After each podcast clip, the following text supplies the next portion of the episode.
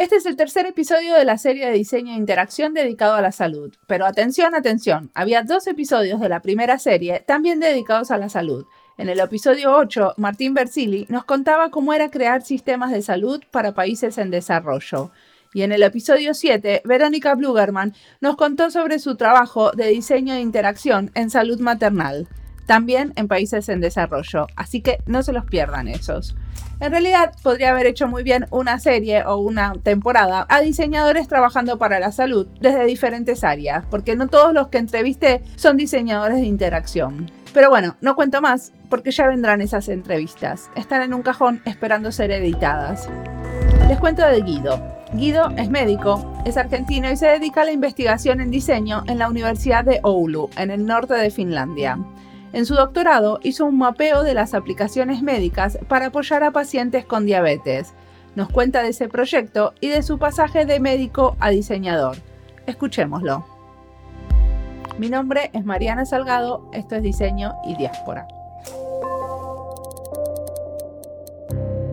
¿Qué tal? Mi nombre es Guido Yunti, soy médico e investigador argentino. Estoy viviendo ahora en Oulu. Básicamente el motivo que me trajo acá es que estaba haciendo un doctorado industrial eh, por un proyecto europeo y estaba basado en una empresa en España. Pero como tenés que tener una especie de socio académico, el socio académico en este caso era la Universidad de Oulu.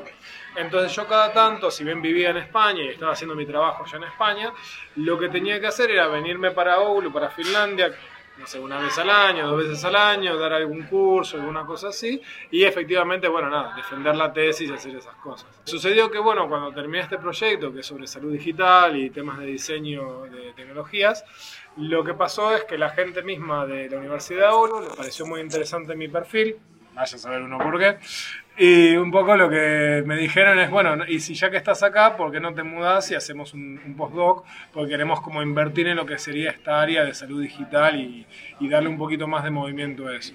Y eso es un poco el motivo por el cual terminé cayendo acá, que eso habrá sido hace ya casi unos seis meses, un poquito menos. Y estoy eh, en plena transición del choque cultural y el choque sectorial. Decime una cosa, pero ¿te sentís como médico diseñador? ¿Cómo le dirías vos? Sí, sí, a ver, yo siempre tuve una, una, especie de beta por el diseño. Cuando era chico me gustaban mucho los videojuegos y eso fue una de las cosas que más me acercó a la tecnología. Eh, de hecho, cuando estaba en la secundaria fui parte del grupo que desarrolló el primer juego online argentino, que es Argentum Online.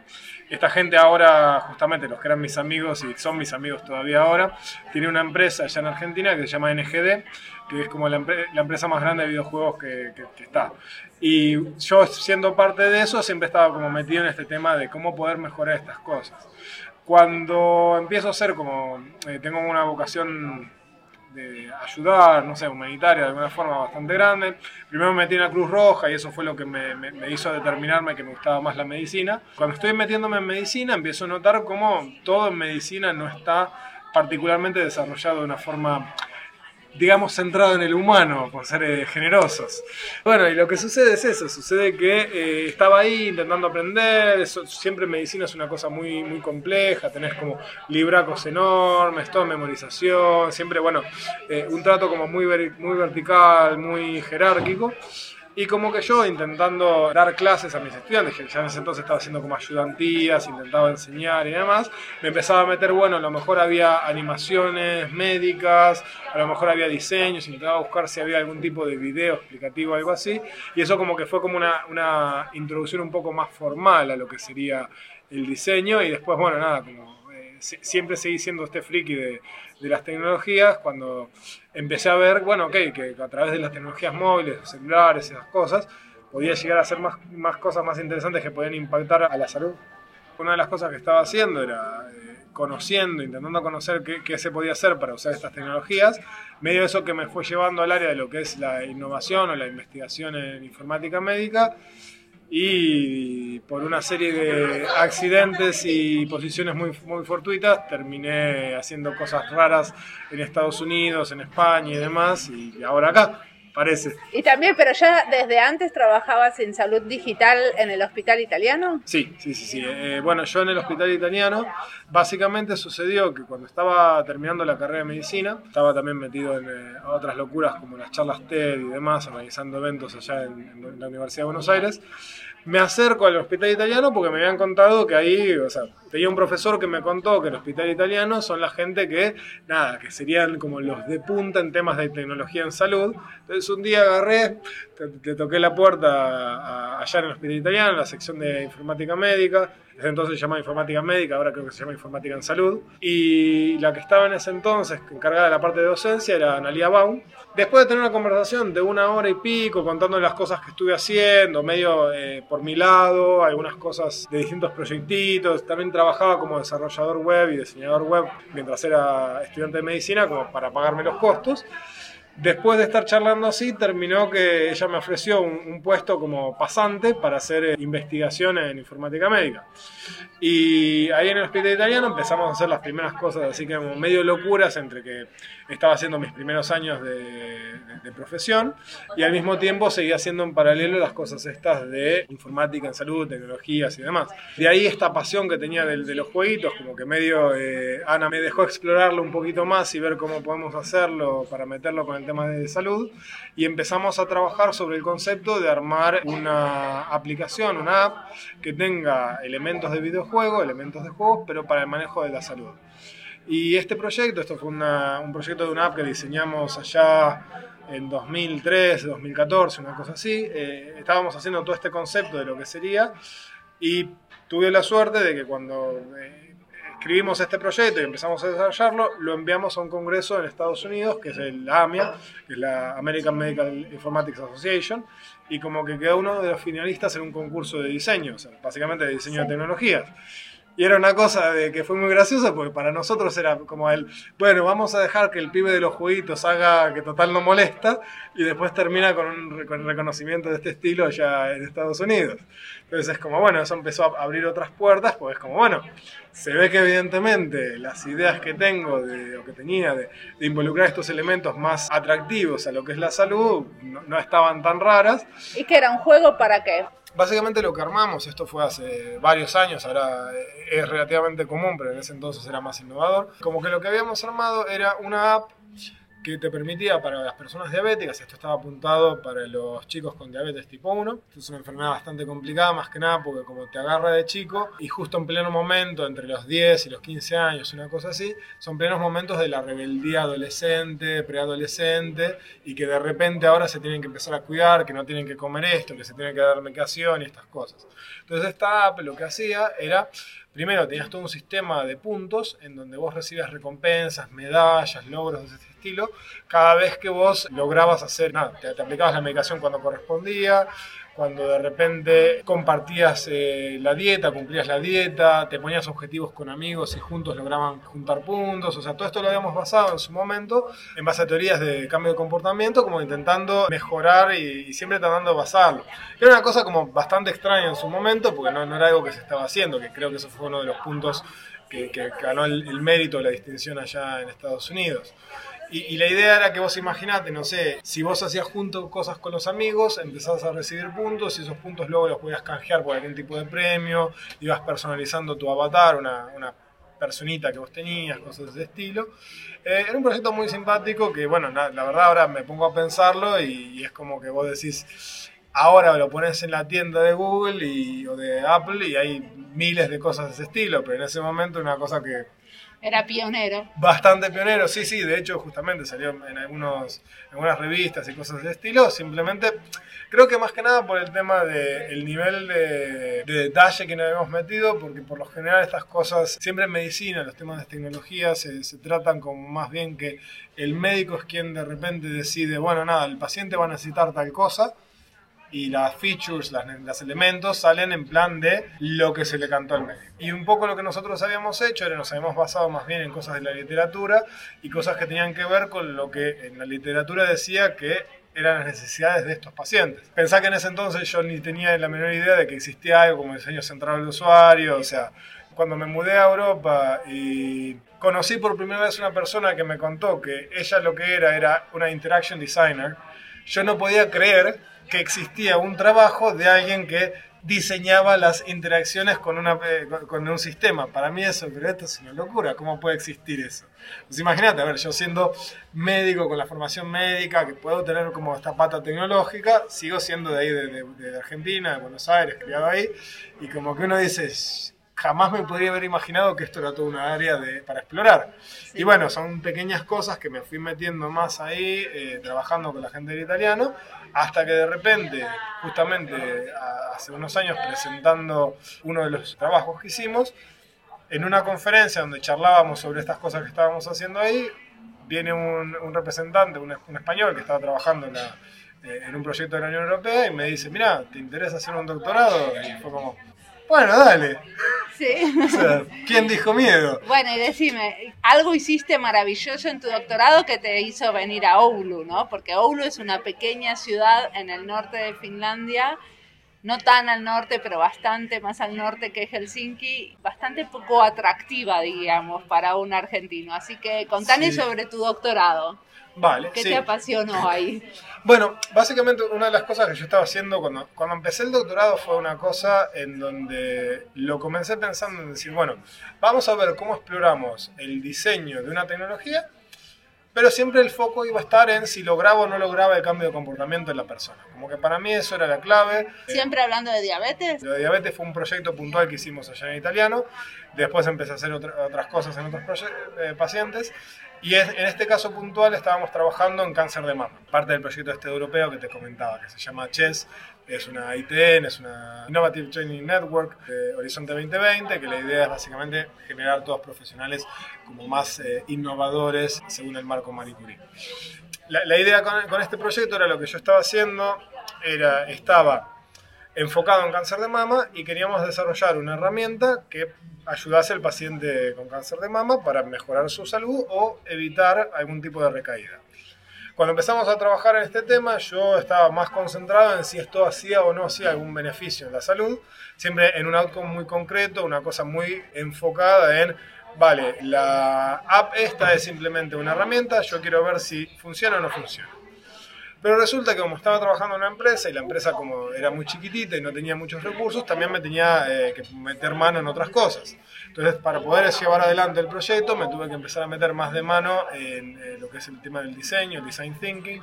En eso mi supervisora, Mina Isumursu, me, me, me, ayudó mucho para meterme en toda esta, toda esta temática y empiezo a empezar, ah, bueno, ok, esta cosa del design thinking, esta cosa de empezar a crear entendiendo y partiendo desde la base de que yo me pongo en la piel de la persona y trato de pensar en el problema que tenía esta persona, cambia completamente la perspectiva, el paradigma con el cual nosotros estamos trabajando.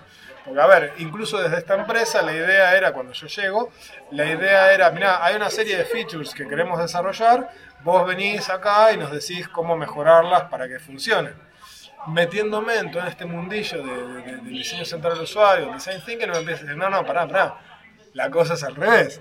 Vamos a preguntarle a quien lo va a usar eh, qué es lo que quiere y en base a eso empezamos a trabajar. Y de ahí, por ejemplo, lo que terminé haciendo es empezar a hacer trabajos en otras, en otras enfermedades, empecé a trabajar con esclerosis múltiple, simplemente porque estábamos expandiendo un poco el scope de lo que es el proyecto. Y en eso lo que terminé haciendo es me pasé eh, un mes en una clínica de rehabilitación neurológica en Suiza, viviendo con los pacientes y haciendo como toda una especie de eh, estudio cualitativo, intentando entender, bueno, ok, cuáles son los problemas que tienen ustedes, haciendo este tipo de preocupaciones, viendo qué, qué necesidad tenés, charlando con los profesionales también para ver, bueno, ok, cuál es la perspectiva de este otro stakeholder, haciendo casi como una cosa un poco más etnográfica que, para mí era una experiencia muy extraña. Imagínate que como médico uno jamás se digna a estar de ese lado del mostrador. De ahí como que la idea era, bueno, seguimos todo este proceso más de diseño centrado, de, bueno, ok, estas son necesidades que la gente nos decía y nos concentrábamos en eso, lo cual cambió completamente el perfil de lo que era el proyecto, empezamos a trabajar en eso y empezamos a desarrollar lo que sería toda una especie de aplicación enfocada a estas necesidades core y empezamos a publicar papers en temas de diseño, en temas de medicina y demás. Lo muy simpático y gracioso de esta cosa es que cuando empezábamos a, publicar estas cosas, me empezaba a contactar pacientes a través de Twitter que habían visto el paper o que habían visto la cosa, porque bueno, claro, paciente empoderado digital, que está todo el tiempo buscando qué cosas hay, agarré y me dice, mira, acá hola, doctor Junti, qué sé yo, que vi lo que hizo y quería ver si podía bajarme la app para hacerlo. Y, todo esto en plan de, no, no, que, que, la app todavía no está hecho, lo que está publicado es, es, una propuesta, claro, un concepto. El concepto, hay un mockup, una cosa así. No, bueno, pero y podemos comprarla la app, ¿cómo se hace? Y de repente, no sé, asociaciones de pacientes también contactándote a través de, Twitter o de correo y vos decís como, bueno, a ver, claramente hay que hacerlo, hay que hacerlo, ¿viste? Entonces, bueno, como que eso es uno de, los proyectos en los cuales ahora estoy trabajando, porque es esta cosa de decir, bueno, claramente acá hay una necesidad que hemos descubierto y hay una, una, población que está muy activa y que quiere hacerlo. Pero, por ejemplo, dentro de los trabajos que hice para la tesis, una de las cosas más interesantes fue relevé todas las aplicaciones que puede llegar a ver para distintas enfermedades por ejemplo, para cáncer de mama, porque habíamos empezado el proyecto para ese lado, lo hice, y habíamos encontrado 600 aplicaciones para cáncer de mama. En esta otra enfermedad, por ejemplo, esclerosis múltiple, ¿cuántas apps te imaginas que había para esta enfermedad? 200. 22. Ah, mira. Entonces vos imaginate que yo de repente, haciendo esta investigación, encuentro que hay 20 apps, 20 y monedas, y claro, tenés un montón de gente que está desesperada por tener algo que los empodere, que le dé algún tipo de control o herramientas sobre su, habilidad, su enfermedad, y no había nadie haciéndolo. O sea, ¿hiciste un estudio comparativo de esas apps? Sí, sí, sí, sí. Hicimos un estudio comparativo. y así sacaste como ideas para qué es lo que tiene que ser, o sea, diste como como hiciste lineamientos para que se entienda qué es lo que tiene que tener una app del futuro. Una, Por ejemplo, O sea, como primero lo que hicimos es, este, este, cualitativo, un focus group, cosas de talleres de codiseño y de cooperación con, con eh, los pacientes, también con profesionales sanitarios. Eso fue una, una de las fases que hicimos. Luego comparamos todas las apps que existen en el mercado para esta enfermedad con las necesidades que habíamos encontrado y con las necesidades de la literatura. Y es sorprendente porque era una cosa de que, mira, a ver, si las necesidades eran A, no llegabas a tener un puntito, ni siquiera una línea cubierta, era completamente era otra cosa. No, había nada, era, nuevamente, y, también había muy poca participación de profesional sanitario y de paciente involucrado en el diseño de estas aplicaciones.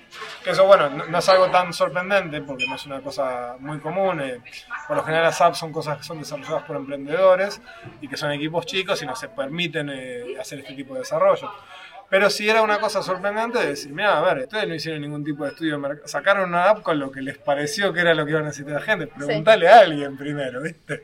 Lo mínimo. Pero bueno, no, eso fue una de las cosas que luego llevó a mi proyecto de tesis, que lo que terminé creando es un framework, eh, es un, modelo de diseño para cómo desarrollar o cómo diseñar aplicaciones móviles o tecnologías móviles para enfermedades crónicas. Y la idea es que esto tiene un componente de cambio de comportamiento, un componente tecnológico y un componente de, eh, específico de la que es la enfermedad. Entonces son cosas que a lo mejor plantean preguntas, plantean cuestiones que uno, si no es un profesional médico, a lo mejor nunca se le ocurre preguntarse cosas sobre la enfermedad. A lo mejor asume con simplemente lo que leyó en Wikipedia o lo que sea. Si uno está intentando hacer una tecnología, quizás no se, no se preocupa por el aspecto de diseño sea, como que siempre lo que sucede es que es muy, muy raro que este tipo de proyectos sean hechos en verdad de una forma interdisciplinaria y por un equipo multidisciplinario. Entonces lo que intenté hacer con este framework, con este modelo que creé, es simplemente intentar dar una serie de guidelines para que si alguien quiere desarrollar algo, se pueda poner el gorro de, bueno, ok, en este momento me pongo el sombrero de diseñador, que es lo que necesito, me pongo el sombrero de profesional sanitario, que es lo que necesitaría, y así, como para intentar suplir esas cosas. Y ese fue eh, el proyecto de tesis que terminé defendiendo el año pasado, sí, en septiembre del año pasado. No sé si se acuerdan que en el episodio anterior, Juan Marcos Ortiz nos contaba de las pasantías que tenían para que los médicos se especialicen en informática médica en el Hospital Italiano en Buenos Aires. Sí, Juan y Guido se conocen, porque Guido fue investigador en esa pasantía, y es así como dio sus primeros pasos como investigador en diseño. Guido no se denomina diseñador o investigador en diseño, pero por lo que cuenta, lo que él hace para mí es lo mismo que hacemos los diseñadores, Pero eso de la identidad profesional es algo muy complejo y personal. Y supongo que es un poco como la identidad nacional. Yo sé, por ejemplo, que tengo pasaporte finlandés, o sea que formalmente soy finlandesa, pero no siempre me autodenomino finlandesa. A veces y cuando me conviene. O cuando quiero contar cómo hago algo de una forma muy finlandesa. Si no, soy argentina. Pero también a veces en Argentina me siento muy extranjera en miles de cosas. Sigamos escuchando a Guido. Muy bien, y yo te quiero preguntar, porque a mí nunca hablé con un médico que hable como diseñador y que hiciste como, como haces trabajo de diseñador. Cuando vos trabajás con los diseñadores, ¿qué diferencia ves? ¿Qué cosas puedes hacer vos diferentes cuando estás haciendo investigación de usuario de las que pueden hacer tus colegas diseñadores? De formación diseñador, porque vos ya sos diseñador también, ¿no? Sí, bueno, a ver, yo, yo, siempre siento que el, término de diseñador me queda grande, pero es como que es demasiado para mí, pero bueno, nada, te, agradezco la observación. Justamente una de las cosas que es muy distinto para mí es cómo tenemos visiones distintas del mundo. Desde ya alguien que se mete por el sendero del diseño tiene una forma de interpretar las cosas de una forma mucho más cualitativa, de una forma mucho más subjetiva, no tiene ningún tipo de resquemor en pensar que, bueno, no, esto es mi opinión y a lo mejor no existe, o sea, como que uno de los conceptos claves dentro de lo que es el diseño es que, mira, este no es que es el mejor diseño, es el mejor diseño que pudimos hacer ahora en este momento, en este concepto, en esta, en esta situación, sí.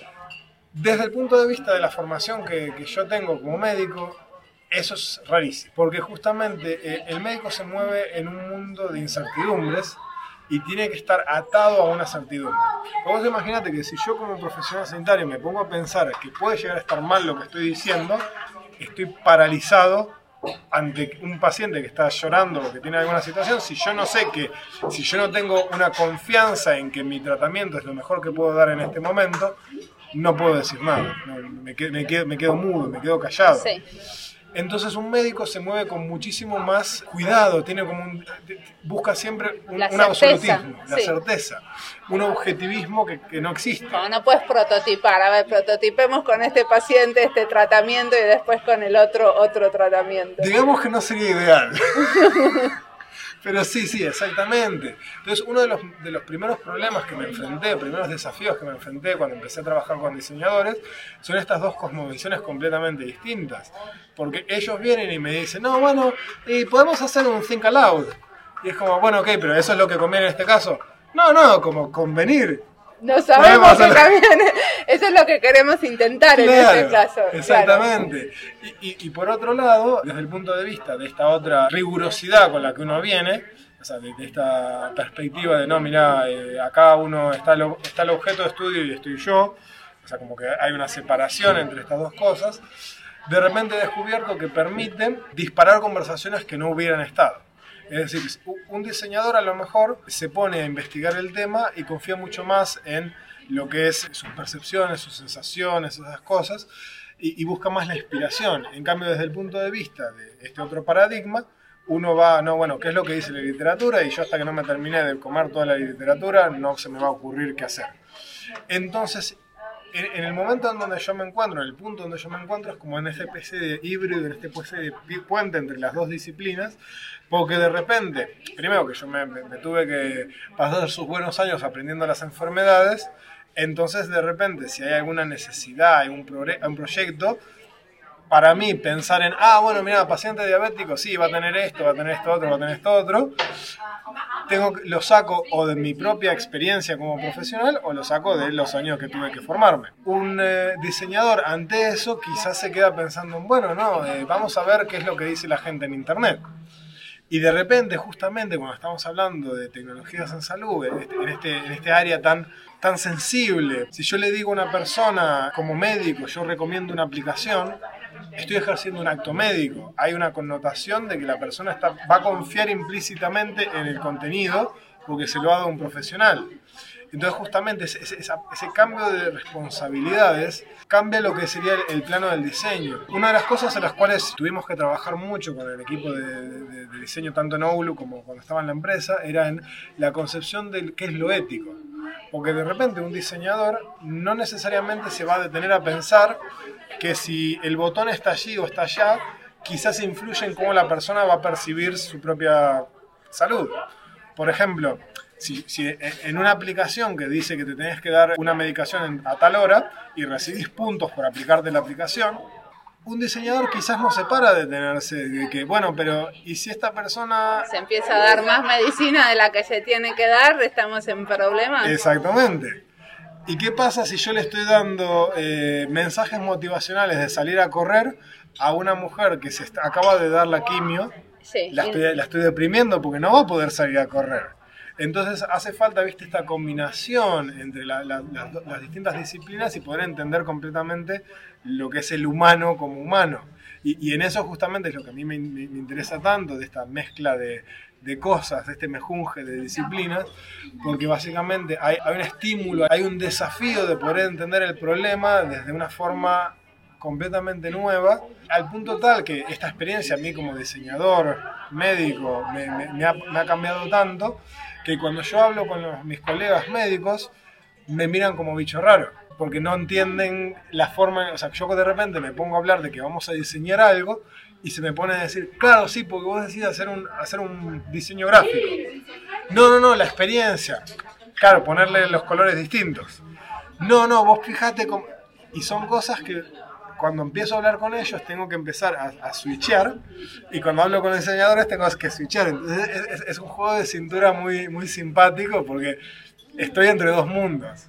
Sí, buenísimo. Pero te gusta estar ahí. Sí, sí, sí, es una, es una cosa muy, muy linda y, la verdad me, me, me emociona mucho el estar explorando, porque justamente son cosas que no hay tanto hecho, de repente hay, hay cosas que están hechas, pero de repente lo que está hecho siempre se le puede dar una vuelta.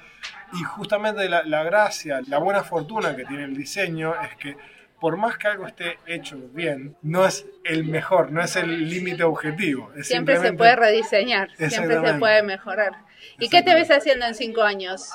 en cinco años lo que me gustaría estar haciendo es trabajando en un equipo interdisciplinario para generar este tipo de soluciones que ayuden a los pacientes pensando en la necesidad que tiene el paciente y su entorno. E intentar solucionar los problemas que tenga esta gente de una forma completamente integradora en donde estemos uniendo lo que son las tecnologías de punta, lo que son los sistemas de salud y lo que es el entorno familiar del paciente porque por lo general nos olvidamos mucho de que el paciente será paciente, pero primero es persona, y si uno tiene una condición, una enfermedad crónica, algo así, se apoya mucho en la familia.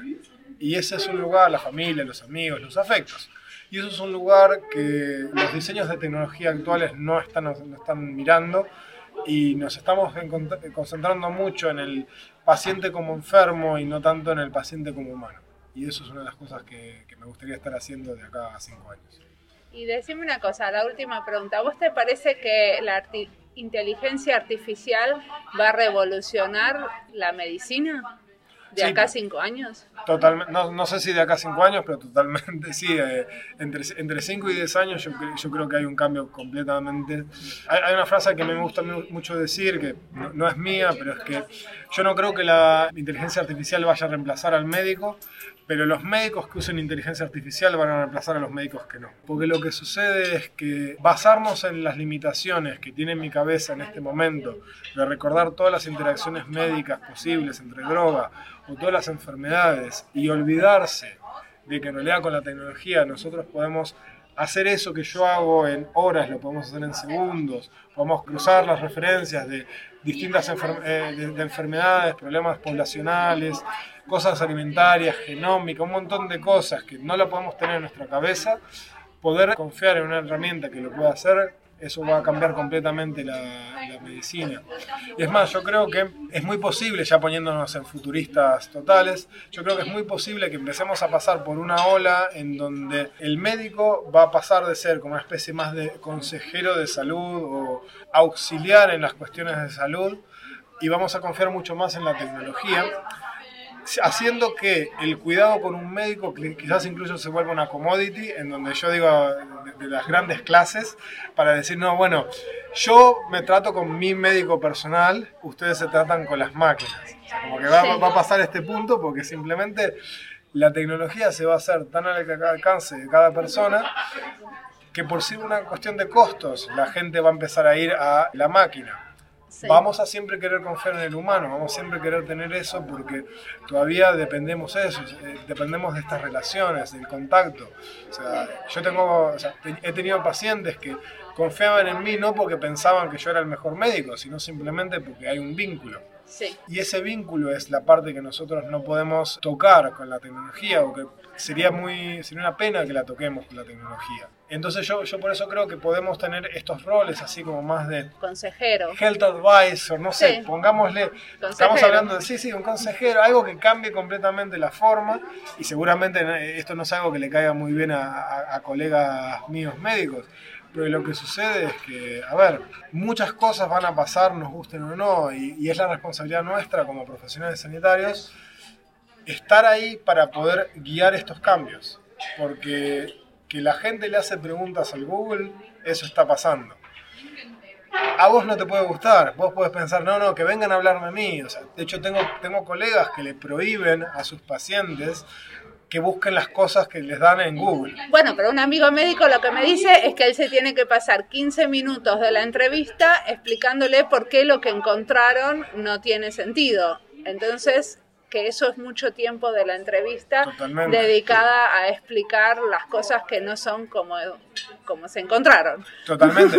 Pero es un problema del nivel del, del, sistema sanitario, en donde 15 minutos, por un lado, es mucho tiempo. Es mucho tiempo. Y por otro lado, es, el es un tema más de políticas de salud pública en cuanto a estamos haciendo algo para que el ciudadano de a pie sepa cómo encontrar o cómo reconocer la, la Sí, y de la literalidad digital, ¿no? Si la gente está más educada para, para encontrar cosas de mejor calidad, también eh, no tenemos ese problema. Exactamente. Ah, en ese sentido, con el tema de salud es como con cualquier otra cosa, o sea, la información está, la responsabilidad está como de nuestra parte como sistema, si uno quiere, es en, bueno, ¿cómo nos aseguramos de que la gente pueda tener un criterio para juzgarlo? Porque, a ver, que una página web en estos días se la puede armar cualquiera. Y si yo quiero, de hecho justamente en el estudio este que hicimos de las aplicaciones de salud, encontramos que 10% de las apps hablaban de homeopatía. Que eso necesariamente en eso uno no, hace falta hacer un juicio de valor sobre si es bueno o es malo. Sino que lo que sucedía era que dentro de las apps estas que encontramos, que eran de medicinas complementarias o alternativas, había aplicaciones que le decían al paciente con cáncer, esto, acordate que estamos hablando de gente con cáncer, de aplicaciones de cáncer, le decían que la forma de curarse era a través de hipnosis. Entonces que uno se iba a curar del cáncer de mama escuchando estos tapes de, de autohipnosis. Y ahí estamos hablando de que justamente entramos en un terreno de, bueno, el ciudadano de a pie no sabe que la gente de Apple o de Android no se va a estar molestando en fijarse si el contenido es verdadero o no es verdadero. Pero la gente asume, mira, acá está, debe, debe ser cierto. Si, si está escrito en un libro, debe ser cierto. Lo mismo, si está en internet, debe ser cierto. Entonces es una responsabilidad nuestra de que nos... De los profesionales de la salud y de los, de los profesionales de educación en general. Exactamente, exactamente. Che, muchas gracias. Es interesantísimo cuando Guido dice que el foco está en lograr el cambio de comportamiento de la persona. Muchos de nosotros trabajamos sobre cambios de comportamiento y muchos de los laboratorios de innovación están incorporando científicos del comportamiento, trabajando conjuntamente con diseñadores. Creo que los equipos de trabajo con gentes de estas dos áreas van a florecer en el futuro. Y esto es una novedad, porque hasta ahora los diseñadores veníamos haciendo migas con los antropólogos y los sociólogos. Incluso hay un nuevo título que se ponen algunos antropólogos que es Design Anthropologist, que supongo que traducido sería algo así como antropólogo del diseño. En poco veremos a diseñadores de comportamiento como parte de los laboratorios de innovación y seguiremos uniendo fuerzas con otros hasta tener, como dice Guido, una visión integradora de la persona y su contexto. Como siempre, la música del podcast es de Antonio Zimmerman, la producción del podcast es de Andy Fechi, la edición de sonido de este episodio es de Julián Pereira. Este podcast está publicado con licencias de Creative Commons con Attributions. Esto fue Diseño y Diáspora. Pueden seguirnos en nuestra cuenta de Twitter, arroba diseño y diáspora, y no olviden recomendarnos. Nos escuchamos en la próxima.